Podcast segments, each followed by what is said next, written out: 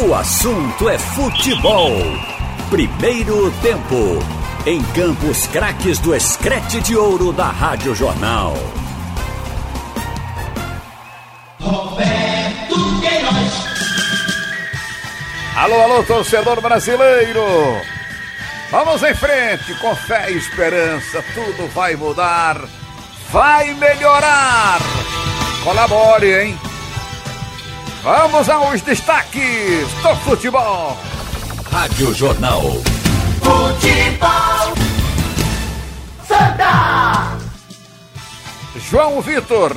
Santa Cruz faz programa de parcelamento de dívida e tenta recuperar a receita do quadro de sócios. Tricolor do Arruda trabalha mais uma vez fisicamente nesta quinta-feira, já com a presença do lateral direito Júnior. Totti fala daqui a pouco sobre a adaptação dos jogadores aos protocolos e tipos de trabalhos nesse reinício do futebol. Antônio Gabriel. Meia do Náutico fala sobre volta de Thiago, contratações e projeta retorno do Timbu à temporada. Renovação de Eric deve ser anunciada a qualquer momento. E o Náutico confirmou a saída do meia atacante João Paulo com lesão ligamentar. Tiago Moraes. Direção do esporte aguardando liberação de valor por parte da CBF. E a expectativa é de pagar salários de funcionários e jogadores até a próxima semana. Leão da Ilha do Retiro vai testar novamente seus atletas e membros da comissão técnica na próxima terça-feira, dia 30, em um laboratório em Jaboatão dos Guararapes. Departamento Jurídico com mais um abacaxi para descascar. A dívida agora é de mais de 800 mil reais. Os destaques do esporte aqui no Assunto é Futebol. Primeiro tempo. Trabalhos técnicos Big Alves, Evandro Chaves, Edilson Lima e Augusto Oliveira.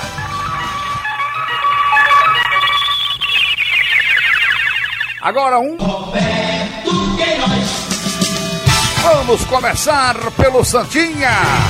Tricolor Santa. Contando tudo, João Vitor. Muito boa tarde para você, um abraço para quem nos acompanha no assunto é futebol primeiro tempo. Em busca de receitas, o departamento de marketing do Santa Cruz está fazendo parcelamento de débitos dos sócios inadimplentes com o clube. O torcedor que não estiver com pagamento em dia pode fazer isso em até 10 vezes do valor da dívida. Essa foi a única alternativa possível para ajudar na regularização dos pagamentos dos torcedores, porque é um ano de eleição também no Santa. E pelo estatuto, o clube não pode fazer promoções ou até mesmo anistia. Então o Santa vai tentar ajudar o torcedor fazendo esse parcelamento. Não vai dar desconto, porque não pode por conta de ser um ano eleitoral no clube, então esse parcelamento pode salvar a receita nesse momento. E por que pode salvar? Porque pela parceria que o Santa Cruz com a empresa que vai fazer esse parcelamento, o clube recebe integralmente. A partir do momento que o torcedor passar o cartão, o dinheiro completo, claro que com um pequeno desconto para essa empresa, o Santa já recebe. E o torcedor vai ficar pagando parcelado. Então é bom para o torcedor e bom também para o Santa Cruz, que vai ter uma receita nesse momento. Lembrando que o Santa já teve um pico de 6.600 sócios nessa temporada e hoje tem pouco menos de 2 mil sócios titulares adimplentes com o clube. O atendimento para o sócio pode acontecer por telefone ou, a partir de hoje, presencial no Arruda. Todos os detalhes sobre esse parcelamento o torcedor do Santa pode encontrar no site do Tricolor. Em relação ao futebol, ao trabalho de campo, os treinamentos seguem acontecendo no José do Rego Maciel. Trabalhos físicos na academia e treino técnico também no campo do Arruda. O lateral direito Totti ontem concedeu entrevista à TV oficial do Santa Cruz e falou sobre esses mais de 100 dias sem futebol e os trabalhos físicos que estão acontecendo nessa readaptação e nesse recondicionamento dos atletas no novo normal do futebol. Uma expectativa muito grande, né? A gente não era acostumado a ficar tanto tempo assim sem, sem, sem jogos, né? Mas desde o início a gente sabia que, ter, que tinha que ter paciência. Né? Voltou os trabalhos, a gente está empolgado, né? Porque em casa é uma coisa. Você fica com aquela expectativa, mas sem saber datas. Já treinando, cria uma expectativa muito maior, né? Você já vai cada dia pensando nos jogos, trabalhando com o pensamento que a qualquer momento pode eles dar a data para começar os jogos. Então estamos fazendo a preparação da melhor maneira possível para quando hoje, amanhã ou daqui um mês ou daqui 15 dias a gente está pronto para estrear. É necessário essa, essa ênfase né, na parte física. Nós em casa estávamos treinando, mas não é a mesma coisa de você estar com, com presencialmente com, com a preparação é, com o pessoal da comissão técnica, da preparação física, né? O, o elo com, com, com os jogadores é totalmente diferente, a inspiração, a empolgação. Então é isso, a gente está aí nesse trabalho e dando uma ênfase nessa parte física para que quando começar a parte técnica, que é com bola, né? Aquela o coletivo junto com os companheiros, pois estamos treinando separado, estamos com saudade dos guerreiros, né? Mas é ter paciência para que quando juntar aí o grupo, a gente poder estar tá firme e forte para poder dar o nosso melhor. Aí a participação do lateral direito Totti. Destaques do tricolor no assunto é futebol, primeiro tempo.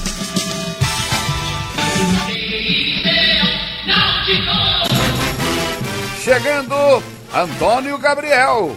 Um abraço para você, muito boa tarde para quem tá ligado aqui na Rádio Jornal e o meia Jean Carlos durante essa segunda semana de trabalho do Clube Náutico Capibaribe, conversou com a imprensa, dentro desse novo normal, já que as perguntas estão sendo enviadas para a assessoria do Náutico e essa coletiva acontece e só depois os setoristas e jornalistas têm acesso à palavra dos jogadores.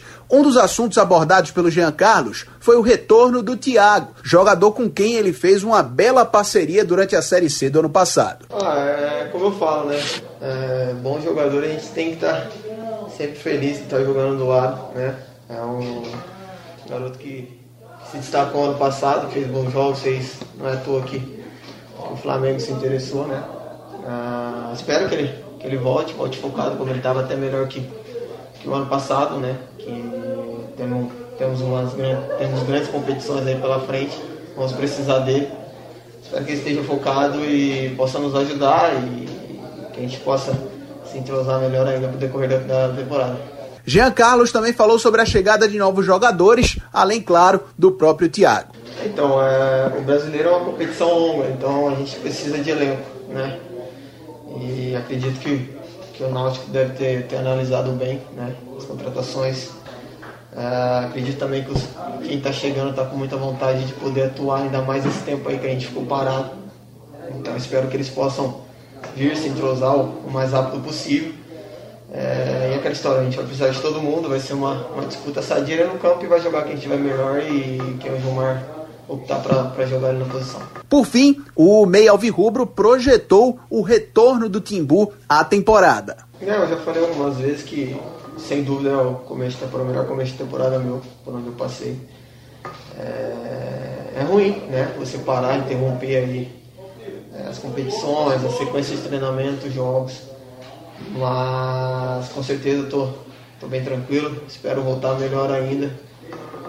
É, aproveitar esse tempinho que a gente vai ter para treinar, para poder se recuperar. A gente sabe que a melhor condição física e ritmo a gente vai conseguir nos jogos. Mas espero poder voltar, né? Fazer de tudo aí para continuar uma, uma temporada aí é, que se Deus quiser a gente vai poder comemorar muito lá na frente, né? Com as, as conquistas que a gente vai ter, se Deus quiser. Pronto, tá então a participação do meia Jean Carlos aqui no assunto é futebol primeiro tempo. A qualquer momento o Náutico deve anunciar também o reempréstimo do atacante Eric, que tem esse contrato terminando no final desse mês, do mês de junho, mas vai ficar no Náutico até junho do ano que vem. O Eric, no começo da semana, assinou a extensão contratual dele com o Braga de Portugal em um cartório na zona sul do Recife. Esses documentos já foram enviados a Portugal e aí uma questão somente burocrática. A partir do dia 1 de julho, o Braga já pode dar entrada na nova licença de trabalho do Eric. E no máximo, até esse mesmo dia, o anúncio da extensão do empréstimo do jogador junto ao Timbu deve acontecer. E também, na manhã de hoje, o Náutico confirmou a não permanência do meio atacante João Paulo. Informação que a gente já tinha adiantado em primeira mão aqui na Rádio Jornal desde o começo da semana.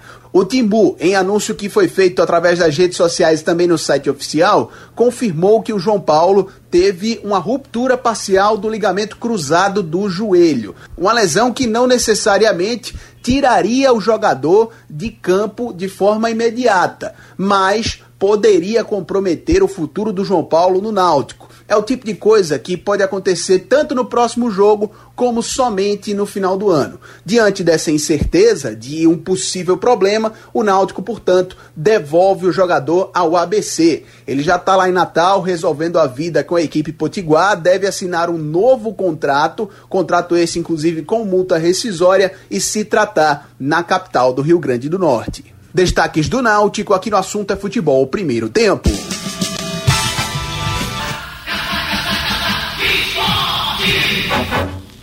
Alô, alô, Thiago Moraes.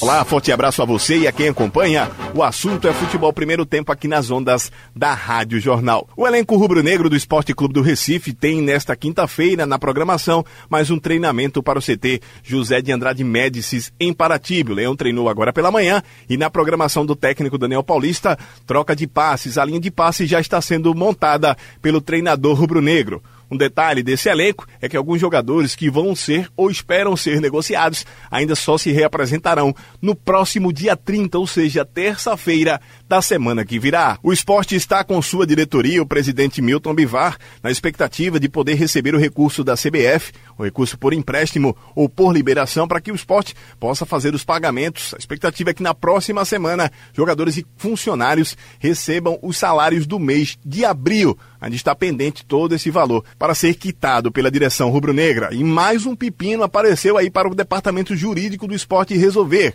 Volante Thalisson, que estava no Confiança e tinha contrato com o Leão até 31 de julho de 2022, conseguiu na Justiça a liberação do seu passe. Isso porque alegou através dos seus advogados que não recebeu total ou parcialmente 11 pagamentos salariais previstos em lei, além das 19 parcelas do Fundo de Garantia. Além da tutela de urgência solicitada, ele estipula que o valor da causa é de R$ 809.605. Esporte aí com mais um pepino para descascar. O técnico Daniel Paulista está trabalhando com seus jogadores e tem um fator importante na briga por posição. Com a paralisação do futebol, os goleiros Luan Poli, Carlos Eduardo e Mailson voltaram à briga por posição como titulares. Eles estão aí ainda treinando depois dessa volta do time reapresentação, mas estão praticamente agora na mesma condição, inclusive se tratando de ritmo de jogo. Com a paralisação, a questão se igualou e os goleiros estão trabalhando todos juntos para tentar aí chegarem na melhor condição física. Maílson, inclusive, que chegou ontem no CT Rubro Negro no dia de São João, com chapéu de vaqueiro, lembrando das tradições juninas, fala desse momento e também da comemoração do São João em família, neste modo diferente neste ano de 2020, em função, claro, da pandemia causada pelo novo coronavírus. O goleiro rubro-negro fala desta briga por posição e dos treinamentos no CT Rubro Negro. Está é, tá sendo uma volta, uma volta bastante produtiva, é, focado bem nos treinos para tentar recuperar o que perdeu. É, alguns aspectos também é prestar mais atenção aí no que o Daniel pede, é, para o time não se perder quando voltar o campeonato e dar o melhor para o esporte aí e fazer de tudo para conseguir o objetivo da temporada. E lembra tudo, né? Porque eu vim da roça também, e lá o São João é forte, como todos sabem, todo nordestino sabe. É, eu vim assim para descontrair um pouco também o clima da quarentena aí. E, mas aí quando chegar os treinos ali, é focar nos treinos e só depois do treino colocar o chapéuzinho de novo e ir para casa. É, a patroa lá, Janaína, minha esposa, fez uma mesa lá de São João, canjica, pamonha, pé de moleque, lá tudo que tinha direito. E no final ainda teve o ralabujo. Ok, este foi o goleiro Maílson falando aqui no som da Rádio Jornal. São os destaques do esporte no assunto é futebol. Primeiro tempo. Roberto Queiroz. Vamos saber como está a confusão no Rio de Janeiro. E se tem alguma coisa na CBF, deve ter. Alô, Wellington Campos, conta tudo. Pois é, meu ídolo. E aqui no Rio de Janeiro, os clubes estão aguardando uma segunda visita da unidade sanitária, a vigilância sanitária do Rio de Janeiro, da Prefeitura, para uma nova inspeção nos estádios de São Januário, Maracanã e Newton Santos. É que durante a semana a unidade sanitária esteve nesses estádios e fez aí algumas exigências que os clubes precisam cumprir e uma nova vistoria precisa ser feita e aprovar e liberar os estádios para os jogos do final de semana. O estádio do Maracanã, o estádio Newton Santos e também São Januário, sendo que a própria federação vai realizar hoje uma videoconferência com o pessoal da vigilância sanitária, entendendo um pouco mais estas exigências e auxiliar os clubes no cumprimento para que nada aconteça e possa ser surpreendido com relação aos jogos. No caso do estádio Newton Santos, a própria federação já avisou, se ele não for aprovado para o final de semana, o jogo do Botafogo, domingo 11 da manhã, com a Cabo Friense, será levado para o Maracanã. E aí os dois jogos no mesmo estádio, um pela manhã e o outro à noite. O presidente do Vasco, Alexandre Campelo, me disse que tudo será cumprido em São Januário e só para o torcedor entender, é questão de cesto de lixo, é, armário com as inscrições, que é o local de álcool em gel e produto de limpeza, a sinalização hum, no, no no chão, né, do distanciamento e também placas espalhadas pelos vestiários e pelos estádios, como a utilização de máscara, do álcool em gel, chamadas é, placas é, educativas e sinalização no chão, como acontece, por exemplo, no supermercado. Então, tudo isso os clubes terão que cumprir, segundo a própria federação, não é nada de outro mundo e nesta nova inspeção na sexta-feira para as liberações do Maracanã, de São Januário e também do estádio Newton Santos. Na tabela original da federação, Newton Santos, no domingo, 11 da manhã, recebe o Botafogo com a Cabo Friense, 11 horas, repito. Depois, às quatro, São Januário vai pegar a equipe do Vasco diante do Macaé. E às 19 horas, Maracanã, Fluminense e Volta Redonda. Tá falado, meu ídolo, é com você. Haroldo Costa.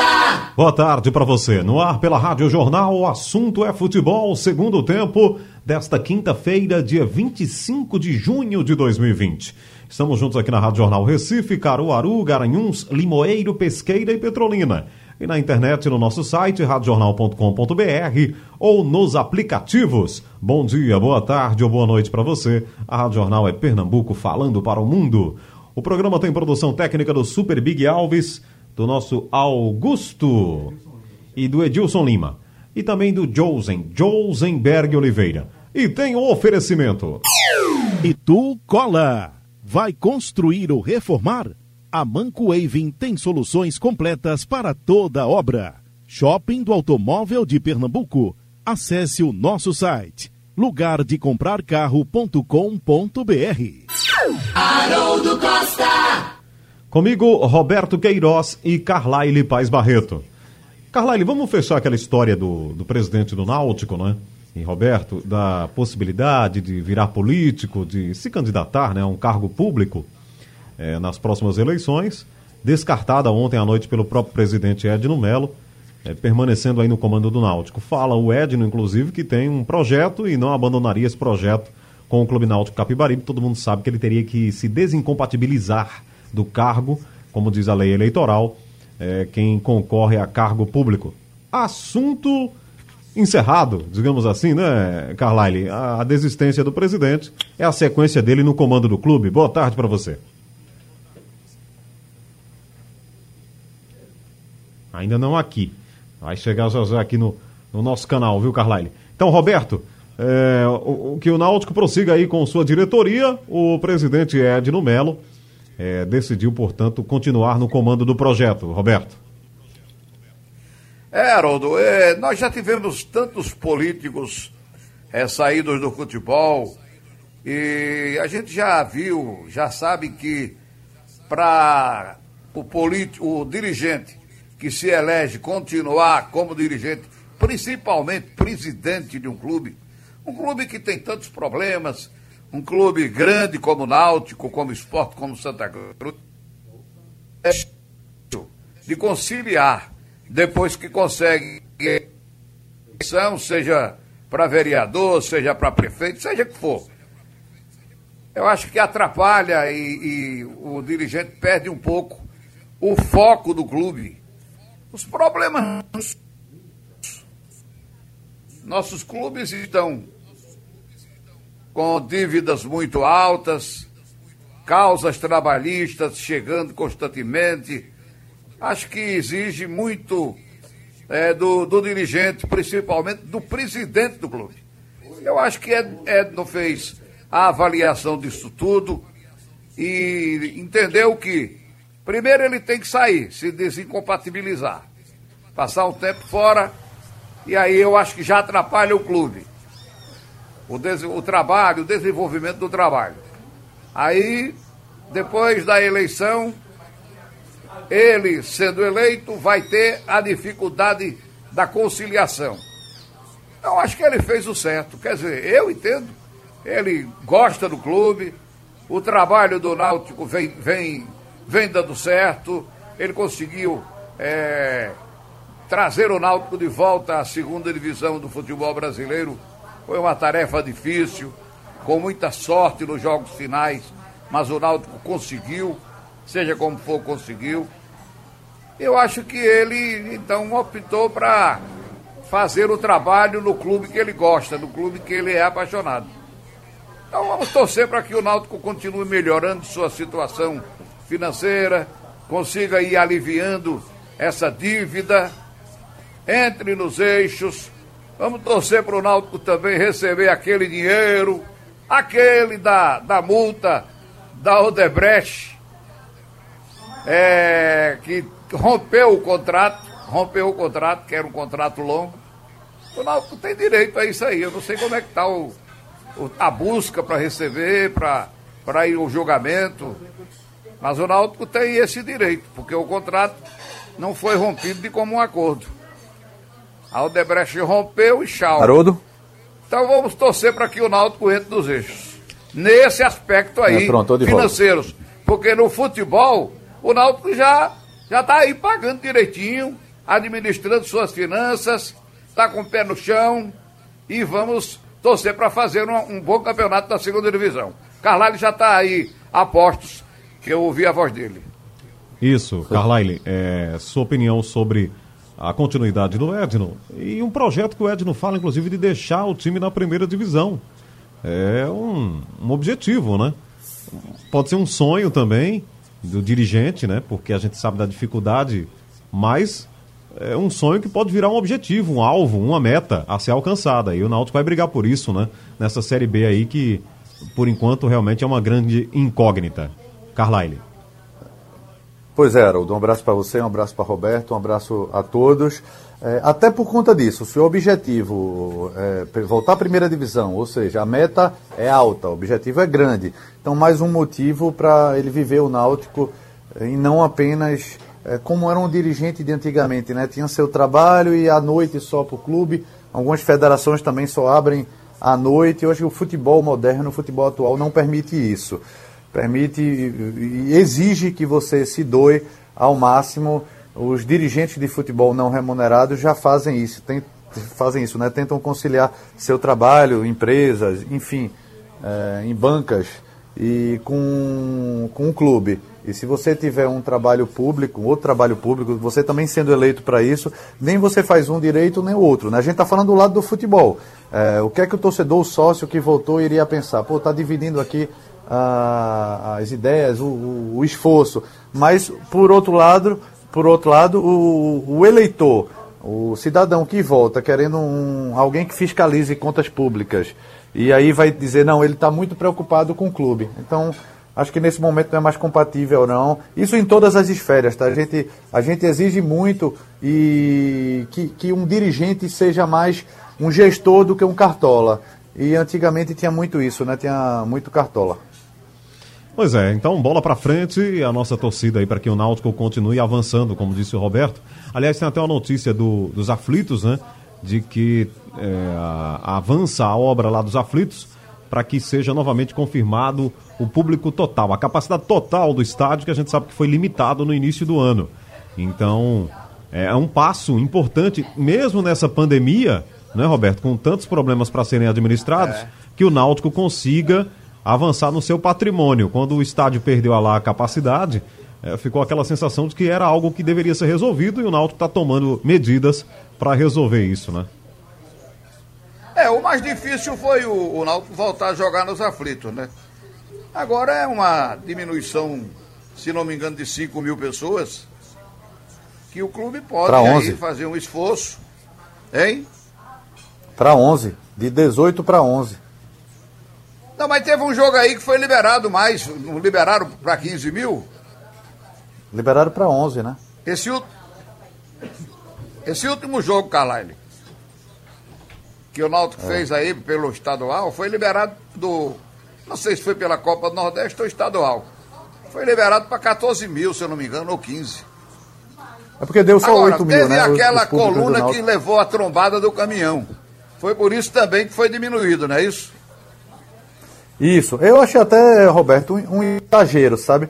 É, o Náutico, a capacidade que o Náutico quer retomar é 22 mil, mas o próprio Náutico, durante muito tempo, quis 18.900 ou 19.900. É. Para quê? Por quê? Porque se passar de 20 mil, é, exigiria é, câmeras de vídeo, de monitoramento. Então, para não ter esse investimento, ele baixou um pouquinho. Só que agora ele quer voltar para os 22 mil. Agora, realmente é um exagero você limitar de, de 20 mil para 11 mil, porque um mês antes, em dezembro, teve, em novembro, dezembro, teve jogo lá com capacidade total. É, mas pelo menos agora, é, no meio dessa pandemia, sem a exigência, sem a, sem a possibilidade de ter público, e isso deve durar pelo menos até outubro, novembro. Se não for o ano todo, então o Náutico tem tempo para isso. Acho que o esporte também está com uma capacidade limitada, não tão grande como a, quanto a do Náutico, mas tem uma limitação. E ele pode usar esse, esse tempo para também tentar uma reforma, né? É, eu estava vendo uma manchete aqui mais cedo, é, Roberto Queiroz, Carlyle Paz Barreto, sobre o Cruzeiro, né?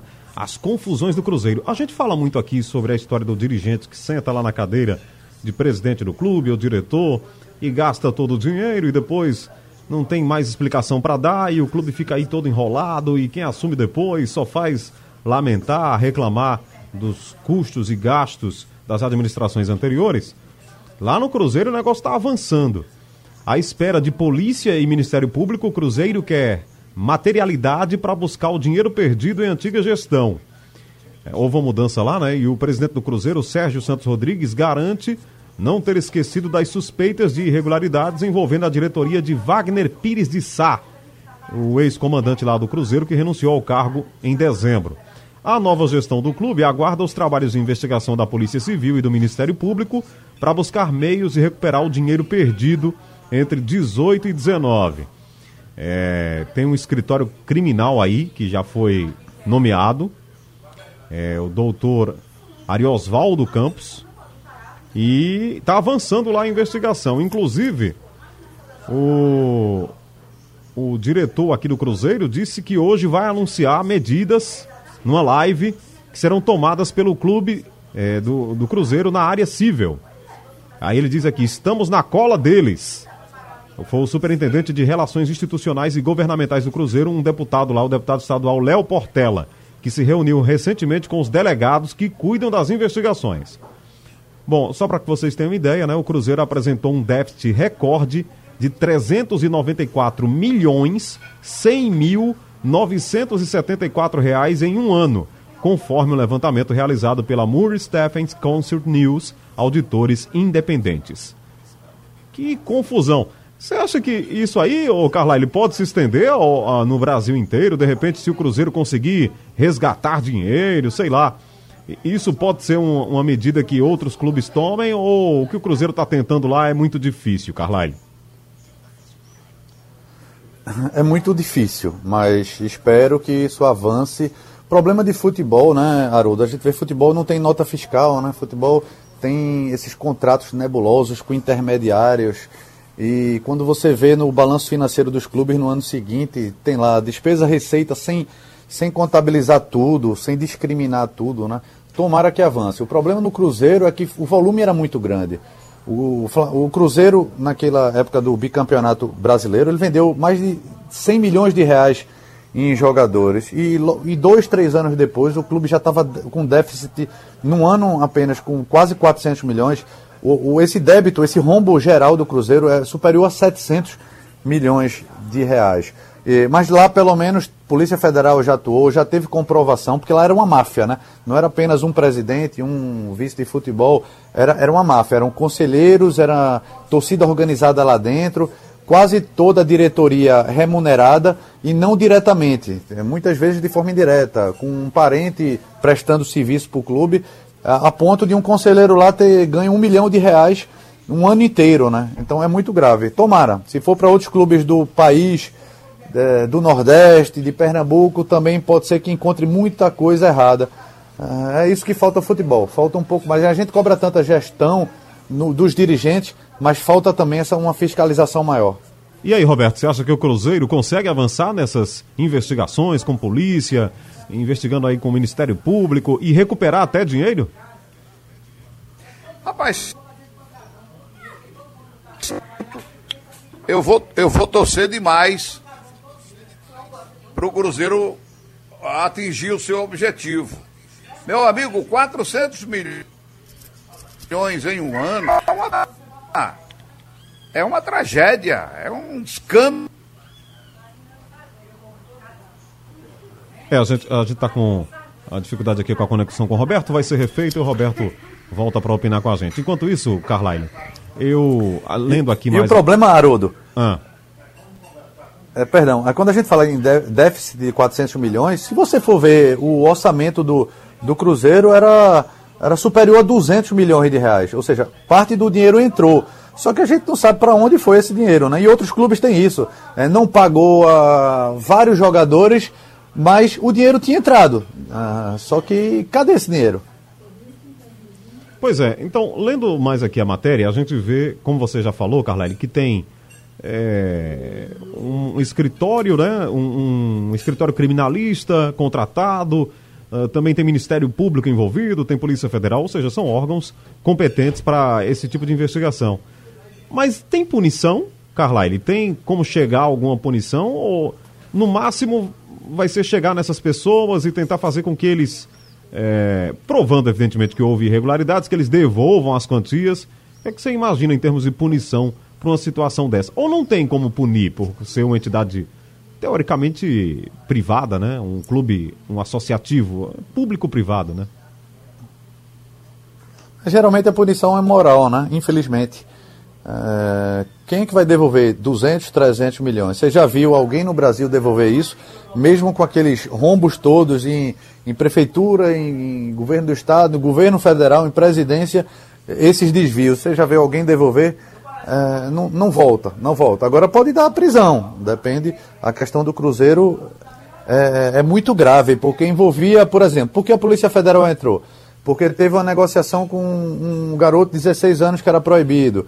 Teve a questão fiscal também, em débito federal. Se não tivesse isso, a Polícia Federal não tinha entrado. A, a, mas teve rombo também estadual, teve a questão civil. E, e pelo menos essa, essa atual diretoria está está tentando expor, está tentando. Muito bem. Olha, só para fechar aqui uma informação, a gente está falando de milhões e milhões. O Corinthians foi condenado a pagar 19 milhões e 600 mil reais à Prefeitura de São Paulo por usar uma rua ao lado do Parque São Jorge como estacionamento privativo. Estacionamento privado. Pegaram lá uma rua e disseram: Isso aqui é estacionamento do Corinthians. Aí a Prefeitura foi lá e condenou o Corinthians a pagar tudo isso. O valor total da condenação, na verdade, é 21 milhões e meio de reais. A juíza foi a Luísa Barros Rosas Verotti, que determinou que o clube pague 10% do valor da causa em honorários advocatícios. O Departamento Jurídico do Corinthians ainda deve recorrer da decisão em segunda instância. Olha que o Corinthians está com três meses lá de salários atrasados. A gente volta só para fechar então o assunto é futebol segundo tempo, lembrando que a programação esportiva da Rádio Jornal retorna às 6 horas com bola rolando, com todo o escrete de ouro para você e as notícias desta quinta-feira. Às 7 da noite tem o JC Esporte 10 pela internet. Sugestão ou comentário sobre o programa que você acaba de ouvir, envie para o e-mail ouvinte@radiojornal.com.br ou para o endereço Rua do Lima 250, Santo Amaro, Recife, Pernambuco.